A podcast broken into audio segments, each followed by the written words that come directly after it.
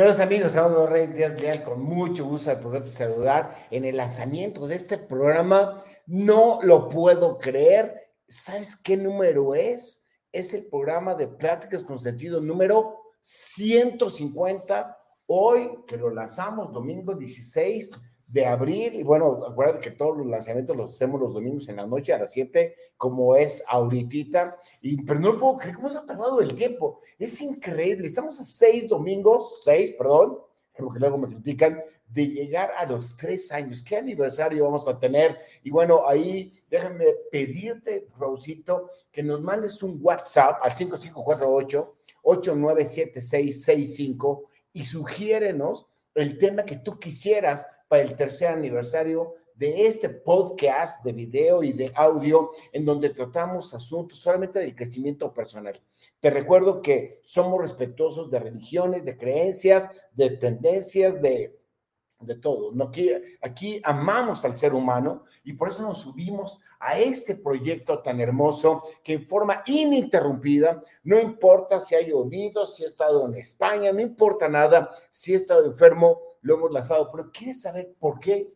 Porque nos comprometimos, comprometimos a hacer investigaciones a base de temas para podértelo traer que pudiera fortalecer tus herramientas para vivir la vida en completa este, plenitud. Claro, yo amo a Dios y quizá ese sea mi motor para hacer eso. Quito la palabra quizá, ese es mi motor, pero somos respetuosos. ¿Por qué no nos metemos con temas religiosos? Nos tenemos, nos metemos únicamente con temas que puedan impactar tu corazón para ser mejores seres humanos. Ahora, estamos en este programa que le llamamos Te están vigilando.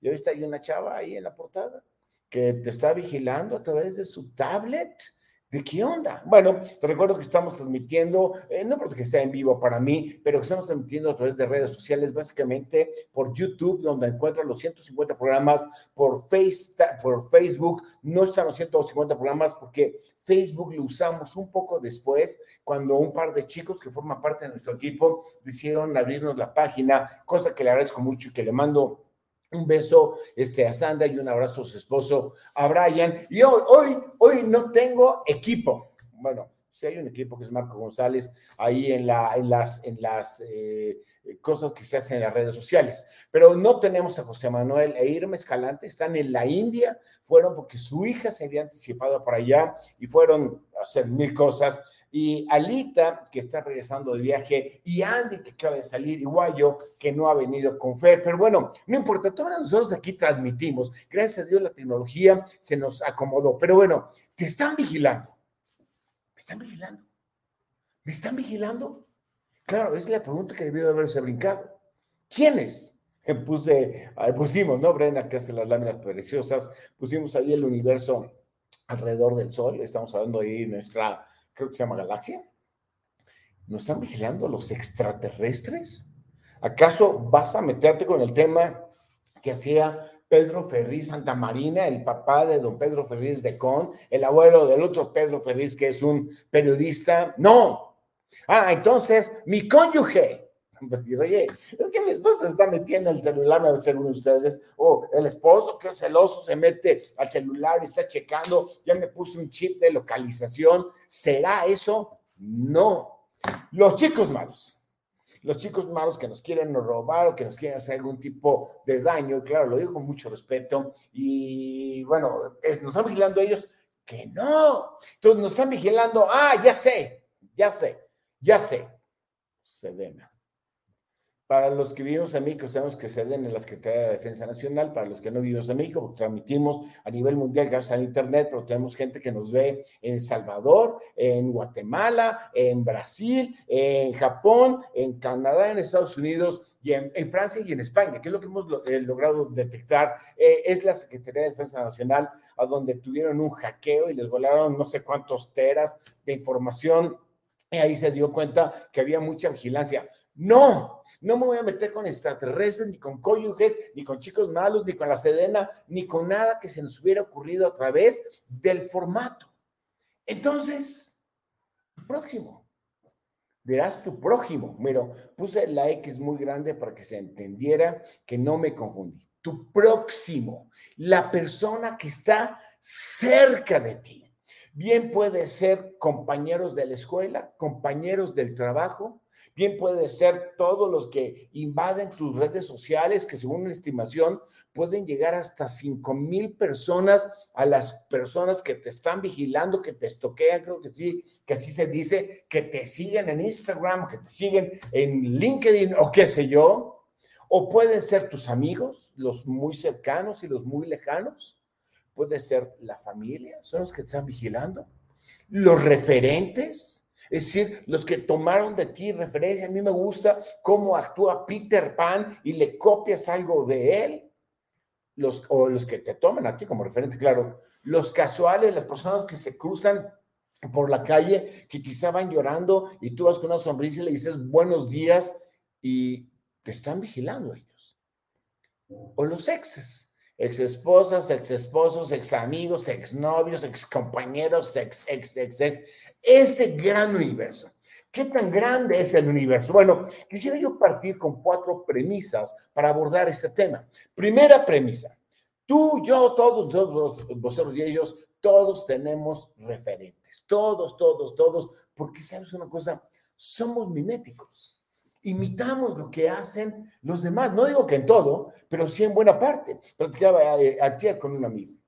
Fuimos a desayunar un cliente, por más que cliente somos amigos. Y él me decía que había platicado con sus hijos, que en su casa se platicaba de todo abiertamente y que a lo largo de mucho tiempo él, decía que todo estaba bien cada vez que hablaba con ellos, porque fue bien en Estados Unidos, todo está bien. Y entonces le dijo, oye, déjame profundizar un poco más. Si todo está bien, entonces se largó a Nueva York junto a, todos sus, a todas sus criaturas y empezaron a platicar de todo.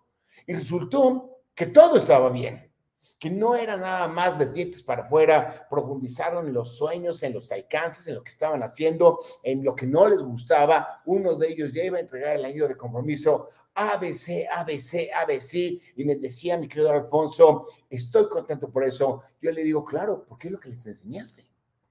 Y entonces me dijo, oye, es que nunca le enseñé yo para que habláramos de todo. No, no necesitas enseñárselos con letra, con palabra, porque los chavos imitan.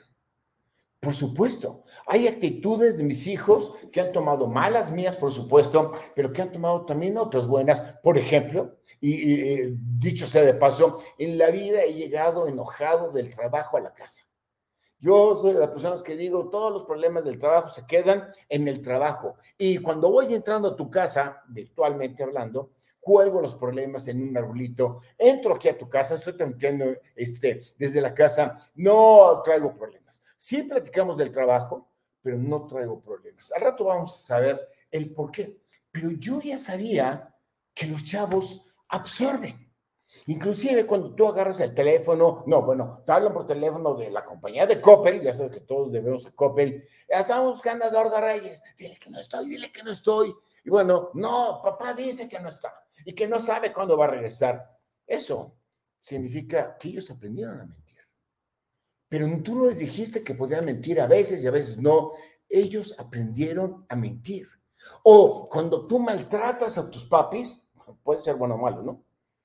Y luego tus hijos te maltratan.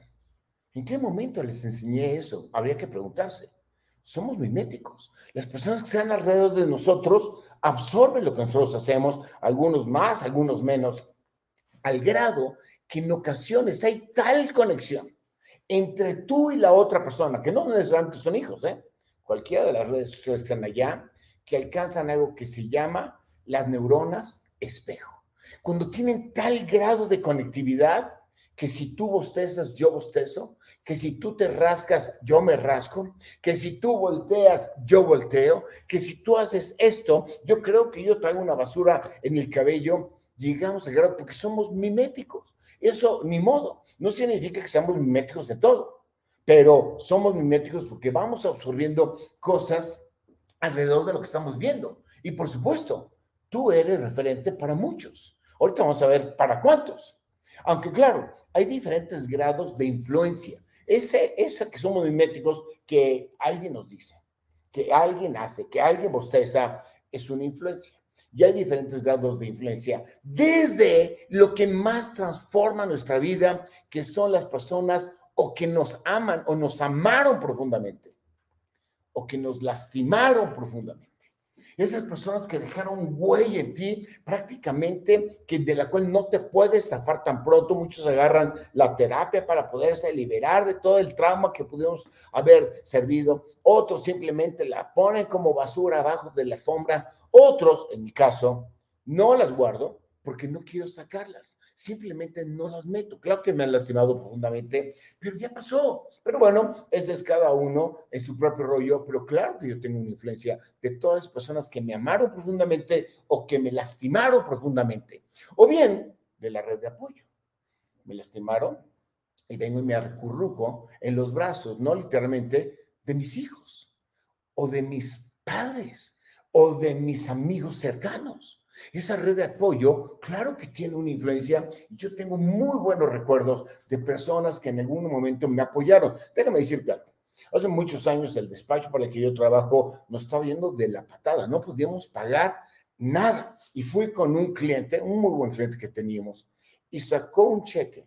Él sacó un cheque y me lo dio, me dijo, toma dos millones de pesos. Ahora, tranquilos, estamos hablando antes de que le quitaran tres ceros probablemente estábamos hablando de 20 mil pesos o de 50 mil pesos, digo, no lo sé, no tiene importancia. Digamos que sacó un cheque de 20 mil pesos, un chorro de lana, y me lo dio y me dijo, págamelo con trabajo. Sé que tienes, sé que tienes problemas financieros en la firma, pero quiero que la continúes. Alejandro Mendoza, todo me puedo acordar. Oye, pero eso tiene 30 años, o quién cuánto tengo. Sí, es correcto tuvo tal impacto en mí que se convirtió en mi red de apoyo. Y Alejandro, que le mando un saludo, pues quizá habíamos trabajado mucho, pero quizá lo había visto 30 veces en mi vida. Mendoza de otra familia, yo soy Reyes, y fue mi red de apoyo. Y seguramente tú vas a poder hacer una lista, y esto te lo dejo de tarea. Hoy en la noche que vayas a recostar tu cabecita en la almohada, considera todas las personas que te han apoyado en algún momento. Esa es tu red de apoyo. Y esa generosidad de Alejandro Mendoza, claro que me impactó y nunca me dijo lo que yo sabía que tenía que hacer. Algún día tú tendrás la oportunidad de regresar el favor. Y lo he hecho. No digo que sea tan generoso como Alejandro, no lo digo, pero sí digo que él a mí me marcó. O pueden ser otros amigos amigos con los que te vas, entre comillas, de parrando, no me lo tomes literal, no me lo tomes como una justificación, ya viste, Eduardo dijo que me vaya de parranda, en los que te vas, entre comillas, de parranda, y te pones a platicar de tus penas. Y ellos te dan consejo. Algunos te consuelan, pero otros te dan consejo y tiene eh, impacto. Y yo te puedo hablar de 10 mil millones de amigos que han tenido una influencia en mí. Como tenía un amigo, papá de una novia con la que nunca me casé, que un día dijo, ¿qué haces, guayo? Ah, pues ya le dije que me dedicaba, necesito que vayas a mi fábrica el sábado tal y que des una conferencia de la cuarta revolución industrial. Yo dije, ¿qué es eso? El señor era un brillante, murió don Daniel Beltrán, brillantísimo. Digo, ¿pero qué es eso? Pero me ha dado una oportunidad que cambió mi vida. Y seguramente él lo sabía. Él sabía que tenía que influenciar como un amigo para que yo pudiera tener confianza en mí. No importa que hubiera hablado bien o mal, que tú no se haya sentado a su staff a que escucharan a ese squinkle para que ese squinkle les dijera, y claro que estudié muchísimo, pero un amigo, un amigo que me abrió una oportunidad de la confianza. Y así como hay gente que te abre confianza, hay gente que te la trata de cerrar. Hay muchas personas que te tratan de meter la pata porque quizá, solo quizá, no quieren que tú vayas a tener, entre comillas, éxito. Y quizá porque no saben manejar su vida, quizá, pero también hay compañeros, compañeros que no son amigos y que te influyen. Yo he tenido mucha gente, compañeros, vamos a llamarle ahí, que me influyen. Cuando yo digo, hoy me voy a cambiar de lado al negativo, yo no quiero hacer lo que él está haciendo. Yo no quiero acabar como él acabó. No lo conozco, pero me da un ejemplo de vida. Yo no quiero ser alguien que tira la basura en la carretera. no lo hago. Yo no quiero que, yo no quiero esto, o yo sí quiero esto, quiero, y eso me va conformando. O bien, las redes sociales.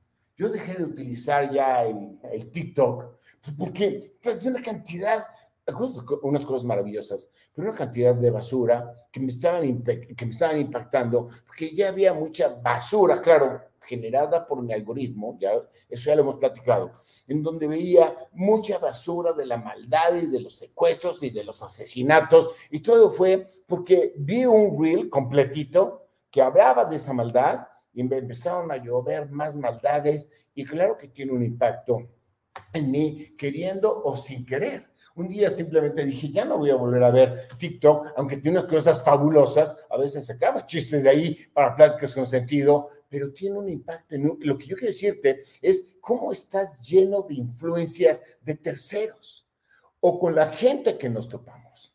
Estuve en Tampico hace dos semanas, dos sábados o tres sábados. Entonces yo llegué y le dije, fue chistoso. Cuando entré a este lugar, me acerqué con una señora a saludar y me volteó a ver con cara de que, ¿cómo te atreves a venirme a saludar? En ese momento dijeron al micrófono, ya llegó Eduardo Reyes, nuestro expositor, se dio cuenta la señora que era yo y hasta foto quería sacarme. ¿Qué sucedió?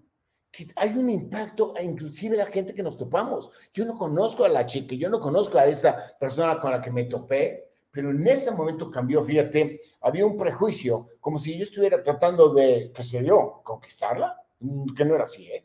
Y de repente dice, oye, yo quiero tomarme una foto contigo. Y hay una influencia, y hay una influencia que a veces ni nos percatamos. Y en esa influencia está cuando atravesas del prejuicio y conoces a las personas. ¿Y cuántas personas tú conoces que la prejuiciaste? Una vez en el metro, ¿eh? ya platicamos aquí, vi una, una chava que le estaba regañando al chavo, yo dije, qué poca, qué poca. Y cuando yo me tropiezo, la chava fue y me ayudó a levantarme. Qué poca, dije primero, pero después dije, qué linda niña. Y nos topamos y tiene un impacto en uno. ¿Y sabes cuántas personas creemos en las que tú impactas? Que es lo que a mí me importa. ¿Cuántas personas te están vigilando a ti? Aproximadamente 10 mil personas en tu vida y yo le pongo la expresión mínimo, mínimo. Hay 10 mil personas que te están vigilando, es decir, a las que tú les vas a impactar poco, mucho y de alguna manera les vas a influir para lo que ellos se vayan a constituir. ¿Por qué? Porque tú y yo estamos hechos para aprender. Nuestro ADN está constituido para aprender. ¿Qué tanto no será esto? Que el ADN, tú y yo lo vamos modificando. Correcto, estoy diciendo, primero traes una carga genética, pero esa carga genética, tú dices que no puedo yo cambiar. Mi abuela tenía diabetes, yo voy a tener diabetes. Mi abuelo hacía esto, yo voy a hacer esto. Esa carga genética a la que le echamos tantas culpas de que tú y yo no podemos cambiar, solo pesa en tu personalidad 15%. Hay un 25%. ¿Qué es lo que aprendemos? Lo que recibimos, lo que vivimos. Cuando el doctor Beltrán Maldonado me invitó a dar la conferencia, cuando Alejandro Mendoza me dio el cheque de los 20 mil pesos, pesos actuales, eso tiene un impacto en mí. Lo que recibe nuestro cuerpo, sea tóxico o no sea tóxico, sea malo o no sea bueno, malo, desde lo que comemos, hasta lo que vimos, lo que estudiamos, tiene un peso en tu ADN del 25%. Es decir, somos miméticos al 25%. Pero no quiere decir que tú y yo somos lo que los demás quieren que seamos. Somos lo que tú y yo queremos ser. ¿Ok? Y eso es el cómo lo procesamos. En el cómo procesamos traemos cuando menos un peso en el ADN del 60%. Todo esto es científico, que es lo que tú y yo le hemos llamado en prácticas con sentido la actitud. Increíble. Estamos hechos para aprender. Y aprendemos tanto y generamos tanta información que hoy en día, cada 48 horas, generamos 5 exabytes de información. Imagínate qué increíble. Es decir, mil petabytes, mil terabytes, que es igual a un petabyte, mil gigabytes, que es igual a un terabyte, mil megabytes, que es igual a un gigabyte. O sea, generamos un chorro de información. O sea, el 25% de nosotros está basada en toda la información que genera la humanidad cada dos días. Por supuesto, cuando tú caminas en la calle y sonríes, estás generando una información que cae en la mente de la persona que se cruzó. Y este es entonces el hecho. El hecho es qué gran responsabilidad tenemos ante todos los que, entre comillados, nos están vigilando. Ellos, los que te están vigilando, o tú a los que estás vigilando. ¿De dónde sale todo eso? ¿De la observación? Algunos de la simple observación viene al Big Data, y si hay un gran procesamiento de ese Big Data. Algunos entran a la profundidad detrás de un análisis y llegan a lo que es la mineralogía. Pero la gran mayoría se queda en la observación. No hay un procesamiento, no dice, oye, es que mi papá mintió porque si no, Coppel le iba a cobrar. No llega a eso, no llega un análisis. Fue algo circunstancial en donde papá nunca miente. Hoy es la primera vez que miente en 55 mil millones de años y luego viene una mineralogía. Tuvo papá que mentir por algo extraordinario que no lo voy a aprender. ¿Por qué? Porque si no, Coppel viene y nos quita la casa. No es todo el Coppel, es un decir. Pero por supuesto, hay cosas que tú has hecho que le enseñan a los que, a tu próximo, a los que te rodean, que probablemente la lección no sea sana. Probablemente no sea tan sana como la que Alfonso hizo con sus hijos, donde había mucha claridad en lo que se puede discutir, porque era una familia a lo mejor no era tan sana porque uno va y desprecia a sus papás y luego no quiere que el hijo lo desprecie. Va y le grita a la, a la, autoridad y luego no quiere que el hijo le grite. Va y rompe las reglas del tránsito, rompe las reglas de las leyes o se convierte en un bandido, se convierte qué? Y los hijos aprenden. Hay una película que Andrés, Andy, pues no se enojó con él, y yo fuimos a ver esta semana, fuimos a ver la de Viva México. Todos los que estuvimos en la sala salimos serios. De verdad, fue impactante para mí el cómo una familia podía venir, vivir sin trabajar, tratándose de traicionar. Cada quien veía lo propio, eran unidos, pero cuando se trataba de repartir los frijoles, pues se lo quitaban al otro. Y eso significa, ¿por qué los bisnietos que estaban en la familia lo hacían? Porque lo habían aprendido de los nietos. Y los nietos lo habían aprendido de los padres. Y los padres lo habían aprendido de los abuelos, etcétera, etcétera, etcétera. Entonces te decía, oye, esta familia, como muchas familias en México, no le importa vivir en base a los valores. No le importa saber que le está enseñando a alguien algo que no queríamos para ellos. Sin embargo, hay una buena noticia. Nosotros somos miméticos y lo podemos utilizar desde la respiración, desde cómo respiras hasta el liderazgo. Y entonces aquí la cuestión es, ¿qué es liderazgo? Bueno, respiración me refiero desde respirar, caminar, comer, generar hábitos en el sentido más amplio posible, el esfuerzo, la cultura del esfuerzo, crear, innovar, propósito de vida, dominio propio. El propósito de vida es cuando tú alcanzas a tener un dominio propio o cuando tú alcanzas a entender que al más utilizar tus talentos, ¿qué estás sirviendo? Estás creando más talentos hasta amar incondicionalmente. Es decir, cuando tú logras todo eso y alcanzas eso, que le vamos a llamar liderazgo, es que podríamos decir que tú ya te conoces y que estás consciente, bueno, conocerse la autenticidad y que estás consciente que estás afectando a los demás. Cuando tú y yo sabemos que nos están vigilando, sabemos entonces que de alguna manera tenemos liderazgo y tenemos que estar conscientes de lo que somos, de lo que queremos transmitir, de esa autenticidad, todos los líderes que hemos platicado a lo largo de 150 páginas, de 150 programas, tienen la virtud de conocerse a sí mismo. Tienen la virtud de escuchar, es decir, de aprender del mimetismo y utilizarlo como críticas constructivas, es decir, para construirse mejor. Tienen la virtud de convertir a las adversidades en un descontento inspirador y tienen la virtud de todos los líderes. Cuando tú dices, bien, yo quiero transmitirle a mi próximo lo mejor de mí, conviértete en liderazgo, conviértete en líder, ejerce tu liderazgo y vas a saber que lo que estamos buscando, y perdón que me incluye la película, un solo objetivo. No es construir Ford, no es construir BAS, no es construir 3M, no es construir grandes empresas, es mejorar a este mundo. Es importante saber entonces que me están vigilando para que me pueda comportar correctamente. No digo que lo hagas mal, lo digo que a veces lo hacemos inconsciente. La respuesta es correcta. ¿Por qué? Porque tenemos cuatro grupos de dos elementos que es importante que consideremos en este fortalecimiento de ti y de mí. Tú y yo solo tenemos dos cosas, del tiempo y talentos. Hay que usarlos adecuadamente. Tú y yo creamos solo dos cosas, momentos, el momento de ahorita que lo disfruto yo y las decisiones que tomé la decisión para disfrutar el momento de ahorita. Conformamos solo dos cosas, hábitos y cambiamos nuestro corazón y tenemos en nuestra herramienta relaciones.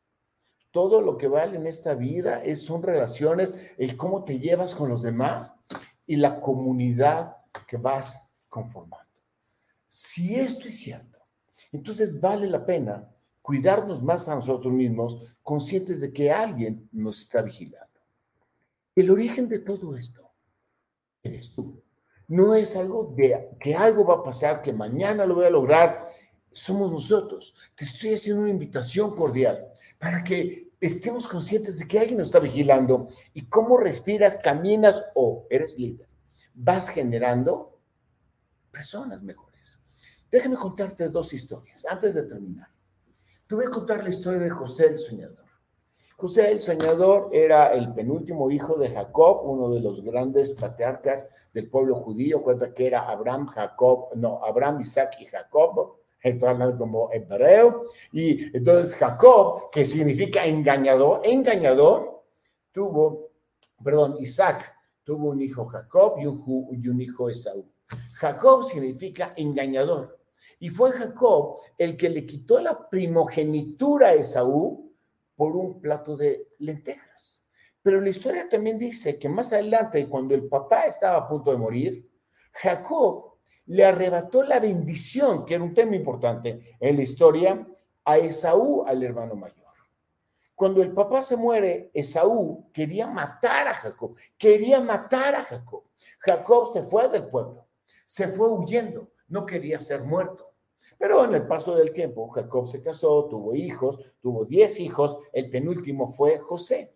José es el José el soñador, la persona del, de los siete años de las vacas flacas, de los siete años de las vacas gordas, ABC, ABC, ABC. Y entonces, los hijos de Jacob mandaron y vendieron a José a unos gitanos. Lo vendieron porque era consentido del papá. Lo vendieron porque le hacía enojar, porque un día se levantó José el Soñador cuando tenía 17 años y le dijo, yo soñé de que eh, ustedes me rendían pleitesía. Yo soñé que las espigas grandes se doblegaban ante la espiga pequeña y decían, tú eres un soñador y tú crees que nosotros nos vamos a doblegar a ti, te odiamos. Y un día lo vendieron y lo dieron por muerto. Fueron con el papá, con la capa llena de sangre, la habían sacado de un tigre, y dijeron, papá, creemos que José murió, causándole un dolor a Jacob tremendo. Si la pregunta es, ¿cómo pueden ser esos chavos tan malvados? Pues porque el papá les enseñó. El papá le cambió Dios el nombre después cuando se arrepintió y le puso el nombre Israel, pero no es parte de la historia. Esa bendición de que lo vendieron por los gitanos y digo bendición porque eso lo llevó a Egipto. De Egipto tuvo 80 mil millones de, travesías y problemas hasta que quedó como el segundo de bordo de todo Egipto porque era el administrador de las riquezas de los siete años de las vacas gordas para que pudiera subsistir en los siete años de las vacas flacas. Y cuando estaban las vacas flacas había una hambruna tremenda en toda la región que provocó que Jacob mandara a sus hijos a Egipto para conseguir alimento. Y llegaron los desgraciados y Jacob, perdón, y José lo reconoció. Los hermanos no lo reconocieron. Al final del camino, este, José los abrazó, los perdonó. ¿Por qué? Si José también era hijo de Jacob, lo natural es que los hubiera golpeado. Cuenta la historia que cuando Esaú fue a buscar a Jacob, Jacob creyó que iba Esaú a matarlo.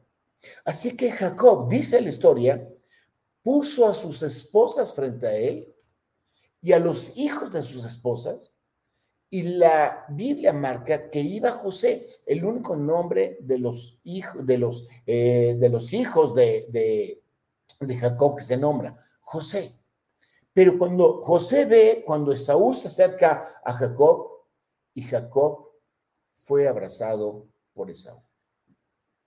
Muchos años antes, 30 años antes, José vio cómo Esaú, su tío, abrazaba a su papá Jacob y que Jacob le había hecho cosas malas. José aprendió la lección y la aprendió de chico y nadie le dijo, ya aprende esto, simplemente vio el valor del perdón. Pero déjame decirte otra historia. Mi amigo Roberto ya murió, no voy a decir su apellido, no, ya no tengo su permiso. Una vez me habla Roberto y me dice, tú eres, este, eres amigo de Salo Gravinsky. Salo Gravinsky era un, es todavía un gran orador de las empresas familiares, pero además era mi editor de libros. Él me había editado mi primer libro pues, en una venta importante y me había obligado a sacar un segundo libro que era Franquiciando en México. Hoy no es presunción, tengo 128 libros. Gracias, mi querido Salo, Salo Gravinsky. Me dijo Roberto, ¿eres amigo de Salo Gravinsky? Sí, él es mi editor. ¿Crees que me puedas conseguir un desayuno con él?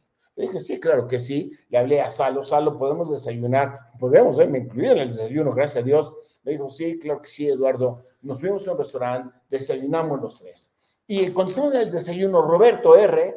le dice a Salo, tú eres especialista en empresas familiares. Correcto.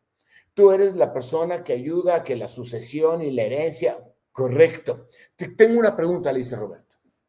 Yo he trabajado en mi fábrica por muchos años, por muchos años. Y hoy, que mis hijos son grandes, no quieren trabajar en ella. ¿Por qué, Salo? ¿Por qué mis hijos no quieren trabajar en mi fábrica? Y Salo le preguntó, ¿cómo llegabas de la fábrica a tu casa todos los días? Dice, pues la verdad han sido años muy duros, han sido años tremendos, han sido años y a veces la verdad llego muy enojado, muy desgastado, muy preocupado, muy atolondrado. Y le dice, Salo, ¿eso lo veían tus hijos? Sí, bueno, no lo puedo ocultar porque quiero, son mis sentimientos. Le dice, ¿cómo crees? Le dice Salo a Roberto, una lección que me cambió la vida a mí, que tus hijos van a poder amar lo que robaba su papá en el trabajo, el día del, del trabajo, y se lo regresaba como una piltrafa humana. ¿Cómo crees que el papá que sale cariñoso en la mañana, quién sabe dónde, pero lo regresa como piltrafa humana, ¿cómo crees que tus hijos van a querer seguir tus pasos? Y le dijo Roberto, pero es la herencia. La herencia que tú le has dejado a ellos es lo que ellos han aprendido de ti. No es la fábrica de muerte, de, muebles, fábrica de muebles. No es fábrica de muebles. Es lo que tú educaste a tus hijos. Hace un rato te confesaba que yo no llego a la casa enojado jamás, echando pestes del trabajo jamás, porque quiero que mis hijos amen lo que vayan a hacer en la vida y que no le tengan miedo y que sepan que uh, todo descontento es una inspiración y que sepan que ellos van a vivir una vida de adversidad pero simultáneamente de plenitud. Aprendí que mis hijos, que tú, que los de la esquina me están vigilando, como yo estoy vigilando a alguien más. Cada cosa que hagas y pienses impacta a alguien. En la medida que estemos conscientes de esto, seremos más empáticos, tendremos mejor reconocidos nuestros valores, tendremos mejor actitud, tendremos un más grande liderazgo y tendremos un mayor respeto. Solo si entendemos que cada cosa que hacemos o pensamos está impactando a alguien. Por lo tanto, concluimos esa práctica con sentido. Cuida tu predicación diaria. A veces tendrás la oportunidad de utilizar la voz, la palabra, pero la mayoría de las veces es cómo actúas, cómo caminas, cómo piensas, cómo reaccionas, cómo tratas a tus padres, cuál es tu relación con el dinero, cómo está estimado tu trabajo, tu escuela contigo.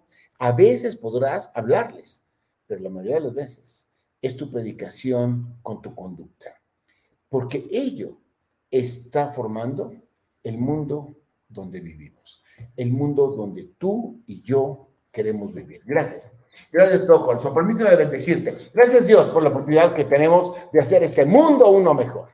Bendícenos profundamente y crea en nosotros, en ti y en mí, la conciencia de la responsabilidad que tenemos en el aquí y en el ahora porque alguien nos está vigilando. Amén, amén, amén. Soy Eduardo Reyes Díaz Leal, ahí está mi correo electrónico si me quieres mandar algo, rdl7 arroba m.com. Sígueme sígueme en mi Twitter, por el amor de Dios, arroba rdl7 y no se te olvide mandarme, mandarnos un mensaje sobre el tema que quieres que abordemos, vas a una sugerencia, no digo que le haga caso, el tema que quieres que abordemos en la plática número 156, cuando cumplamos tres años, el WhatsApp está abierto para ti, 5548-897665. Ahora, no está José Manuel, está en la India, pero me dejó en la mente, y la próxima plática, en la próxima plática, me encantó el título, me encantó. ¿Por qué? Tú y yo no estamos conformando para ser mejores personas todos los días. No pretende PCS que seamos los más fregones, sino que avancemos un poco. Pero a veces nos desesperamos. Hay personas que son intolerantes a la frustración. No puedo con los no, no puedo. Preparamos para la práctica número 151. Necesito paciencia y la necesito ya. Es de la que lanzaremos, si Dios quiere, el próximo domingo, el día 23, ya sabes, 7 de la noche en vivo si quieres, pero siempre la vas a poder ver y sobre todo compartir a lo largo de todas las redes sociales. Gracias, gracias por participar en este hermoso proyecto. Ahora, Ale ya está volando para México, gracias Dios, ya la extrañaba mucho. Me dijo, oye, pa, ¿no les puedes platicar la historia de la pobre orangután de España? Ahora que estuvo en España, se dio cuenta que había una, una orangután que no tenía pareja. No había otro orangután en todos los zoológicos alrededor de Madrid, ni de, ni de Barcelona, ni de nada de por ahí, ni de Zaragoza. Estoy hablando como español, ¿eh? Digo, no se nota. Y ya, entonces tenía un problema porque la orangután estaba en celo. Y entonces, ¿cómo la cruzamos? Es siempre respetuoso. ¿eh? ¿Cómo la cruzamos? No hay un orangután con la que podamos cruzar a la orangutana y es un riesgo. Entonces se fueron a la colaboración, acuérdate que cuando trabajas en colaboración las ideas fluyen increíblemente. Se fueron a colaborar y llegaron a la conclusión, la única solución que tenemos, voy a hablar con español, es que se lo pidamos a Venacio. Así que hay una comitiva, vayan y díganle a Venacio que necesitamos los servicios de la patria. Digan, oye Venacio, manda usted Oye, necesitamos que le hagas un servicio a la patria. Es, por toda España. Dime, dime qué. Necesitamos que tú y la orangután, chalala. ¿Cómo crees? Necesitamos, porque no hay un orangután que lo pueda ayudar. Necesitamos que tú, que tú hagas lo que tengas que hacer. Y a cambio de eso, hay, no, y a cambio de eso, hay cinco mil euros. Entonces dice Venancio, déjame pensarlo.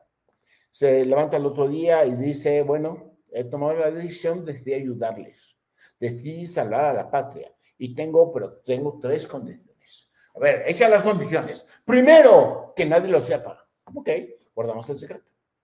Segundo, que si hay crías, yo no las reconozco.